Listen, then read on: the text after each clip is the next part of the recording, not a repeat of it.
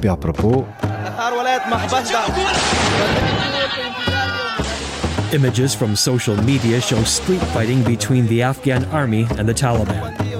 People desperately trying to get to safety. The Taliban are on the march in Afghanistan and have now captured five key provincial cities. Das gefährlichste Land auf der Welt und warum die Schweiz jetzt wieder Flüchtlinge dorthin zurückschickt. In Afghanistan erobern die Taliban nach dem Rückzug der Amerikaner gerade Stadt um Stadt. Die Situation für die Bevölkerung ist wahnsinnig schwierig, wie so häufig in den letzten 50 Jahren. Trotzdem fängt die Schweiz genau jetzt wieder an, abgewiesene Asylbewerber zurück nach Afghanistan zu schicken. Warum macht sie das? Über das reden wir heute bei «Apropos» im täglichen Podcast vom Tagesanzeiger. Mein Name ist Philipp Loser und mir zugeschaltet ist Raffaella Birrer, die Inlandchefin von der Media. Ciao Raffaella. Hoi Philipp.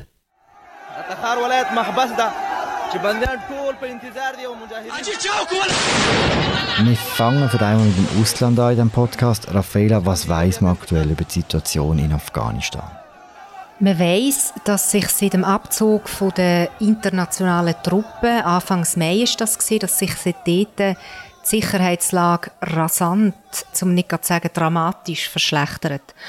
Und die Taliban, wo ja jetzt in den letzten 20 Jahren, hat man das Gefühl, wahnsinnig viel Wut angehäuft haben, die rücken so schnell vor, dass sogar gewisse Experten überrascht sind, wie schnell das jetzt gegangen ist. Und zuerst haben sie vor allem ländliche Provinzen eingenommen, aber jetzt äh, rücken sie eben zunehmend auch in die größeren Städte vor. Also erst gerade das Wochenende haben sie ja einen gewaltigen Eroberungsfeldzug gemacht.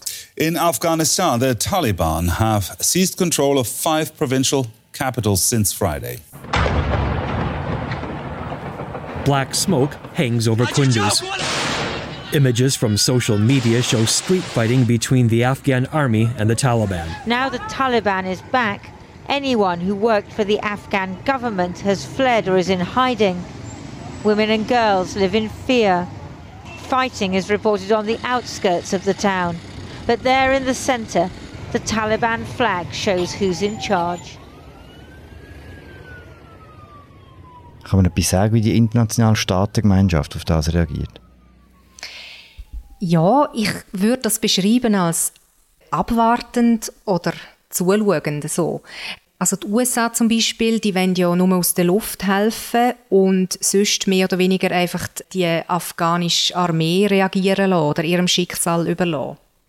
Was macht die Schweiz? Die Schweiz verhält sich eigentlich genau gleich. Also ich kann ein Beispiel von der Migrationsbehörde vom Staatssekretariat für Migration geben. Dort sagt man, man beobachtet die Lage aufmerksam im Moment. Die Menschen in Afghanistan kommen ja seit Jahrzehnten nicht mehr zur Ruhe. Viele flüchten, viele auch in die Schweiz. Kannst du uns etwas darüber sagen, wie viele Leute aus Afghanistan in der Schweiz sind aktuell? Die Zahl der afghanischen Flüchtlinge die hat zuletzt stark zugenommen. Also, wenn man so die Entwicklung anschaut, die Kurve der Asylgesuche, dann ist das bis und mit 2010 äh, sind die Zahlen jeweils im dreistelligen Bereich gewesen. Und dann ab 2011 sind es meistens so vierstellig geworden. Der Höhepunkt ist dann 2015 gewesen. Das steht in dieser grossen Flüchtlingskrise gewesen. Dort haben wir 7831 Gesuche aus, also von Afghaninnen und Afghanen. Und dann ist es natürlich nachher wieder ein bisschen zurückgegangen, also jetzt gerade zuletzt auch Corona-bedingt und aktuell sind wir bei 1338. Das ist schon relativ hoch und deutet darauf hin, dass es höher wird sein als das letzte Jahr. Hm. Und viel kommen auch Asyl über dann, oder? Die Schutzquote ist sehr hoch. Die ist das letzte Jahr 84 Prozent also wo Asyl gewährt worden ist und vorläufige Aufnahme auch. Das ist auch im europäischen Vergleich ist das sehr hoher Wert, ja. Hm. In der vergangenen Woche hast du dich mit zwei jungen Männern unterhalten, die aus Afghanistan in die Schweiz geflüchtet sind. Mit dem Saki und dem Kasem. Was kannst du uns über die Männer erzählen? Also ich habe den Saki und den Kasem anonymisiert, das sind nicht ihre richtigen Namen. Sie haben, wie ich finde, recht typische Fluchtgeschichten für Afghanen.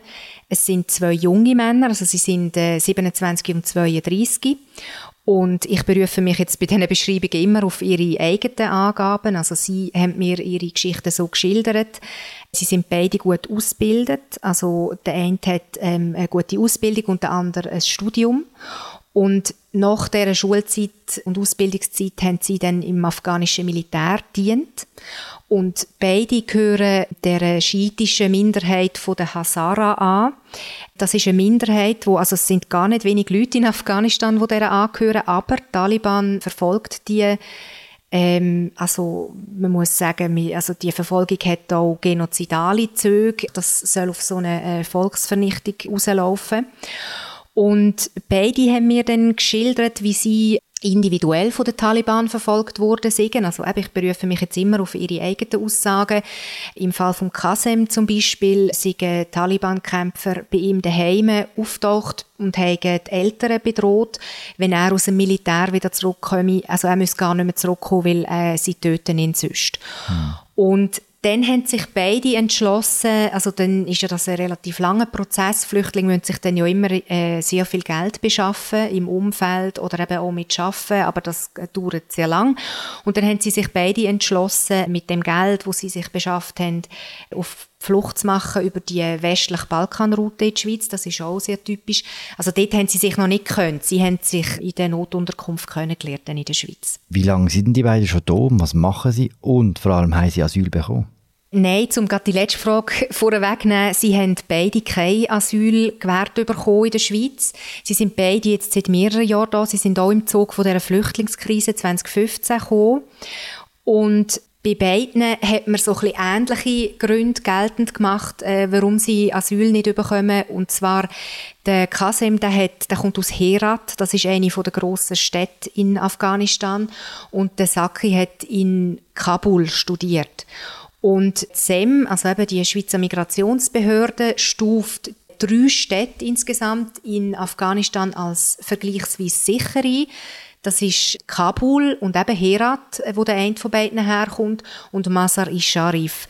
Und eben weil der eine ähm, in Kabul studiert hat und sich dort, äh, wie Behörde geltend macht, ähm, ein Umfeld aufgebaut hat, und der andere sogar die Familie in Herat hat, halten sie es für zumutbar, dass man sie zurückschicken auf Afghanistan, weil eben die drei Städte noch unter Regierungskontrolle sind. Und was auch dazu kommt, das finde ich auch immer wichtig in dem Zusammenhang zum erwähnen, dass Asylsuchende, egal aus welchem Land, egal was für eine Situation in der Heimat herrscht, sie müssen eine individuelle Verfolgung können geltend machen, also dass sie eben jetzt, wie ich da erzählt habe, dass sie individuell von den Taliban verfolgt worden sind und das haben offensichtlich beide nicht ausreichend können belegen beim Gesuch. Hm. Das heißt, sie leben jetzt im Untergrund? Sie leben jetzt beide in einer Notunterkunft. Das ist auch politisch so gewollt, oder? Dass wenn man einem Asylsuchenden Bescheid gibt, nein, eigentlich nehmen wir dich nicht auf, deine Fluchtgründe sind nicht ausreichend und so, dass dann die Person entweder so schnell wie möglich geht oder dass man das Leben in der Schweiz so erschwert, dass es nicht irgendwie attraktiv ist. Und konkret bedeutet das, dass sie in der Notunterkunft von 8,50 Franken am Tag Nothilfe leben. Da müssen sie sich eigentlich alles mit dem finanzieren und das sind halt so Heim, wo, wo, wo sehr viele Leute zusammen dann sich die Schlafgelegenheit und Zimmer teilen. Was auch noch speziell ist für den Status, den sie haben, oder allgemein im Asylprozess, dass man ja nicht arbeiten darf, selbst wenn man würde wollen. Und sie machen darum Freiwilligenarbeit, also sie, sie engagieren sich bei der Heilsarmee und das ermöglicht ihnen dann auch, also sie tun dort den Leuten, die in einer ähnlichen Situation sind wie sie, Essen ausgeben und auch Deutsch unterrichten, weil beide sehr gut Hochdeutsch reden. Und das ermöglicht es ihnen dann auch am Abend noch ein bisschen Essen mitzunehmen von der Heilsarmee, damit sie dann am Abend noch etwas kochen können in der Notunterkunft.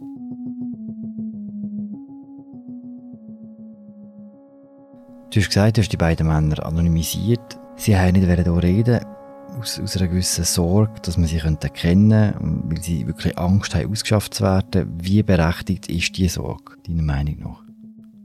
Ich möchte vielleicht zuerst kurz die Angst, die du jetzt beschrieben hast, noch ein bisschen genauer erläutern. Und zwar haben sie mir einfach erzählt, dass sie, also das haben sie sowieso schon gehabt, aber jetzt seit eben SEM eigentlich äh, relativ offensiv kommuniziert hat, dass wieder Ausschaffungen sollen stattfinden, dass sie am Abend immer mit so einer Beklemmung ins Bett gehen und einfach Angst haben, dass am Morgen dann die Polizei in der Notunterkunft steht und sie abholt, weil so läuft ja das ab, oder, dass das äh, relativ kurzfristig passiert. Und dann habe ich noch mit der Geschäftsführerin von einer Anlaufstelle für Flüchtlinge geredet und die hat mir erzählt, dass es eben so wie diese beiden Afghanen, mit denen ich jetzt geredet habe, vielen Flüchtlingen im Moment geht aus Afghanistan. Sie haben wirklich sehr Angst, dass sie abgeholt werden und darum gäbe es sogar solche, die dann im Wald schlafen, statt in der Notunterkunft. Hm. Dann vielleicht noch zu, zu deiner Frage, ob das realistisch ist, also ihre Angst, dass sie ausgeschafft werden. Und ähm, das würde ich mit Ja und Nein beantworten. Ja, aus folgendem Grund. Die beiden sind abgewiesene Asylsuchende, das heißt, ähm, eben, sie, sie haben kein Recht eigentlich zum Bleiben. Und SEM möchte eben, dass so Personen wieder auf Afghanistan zurückgehen.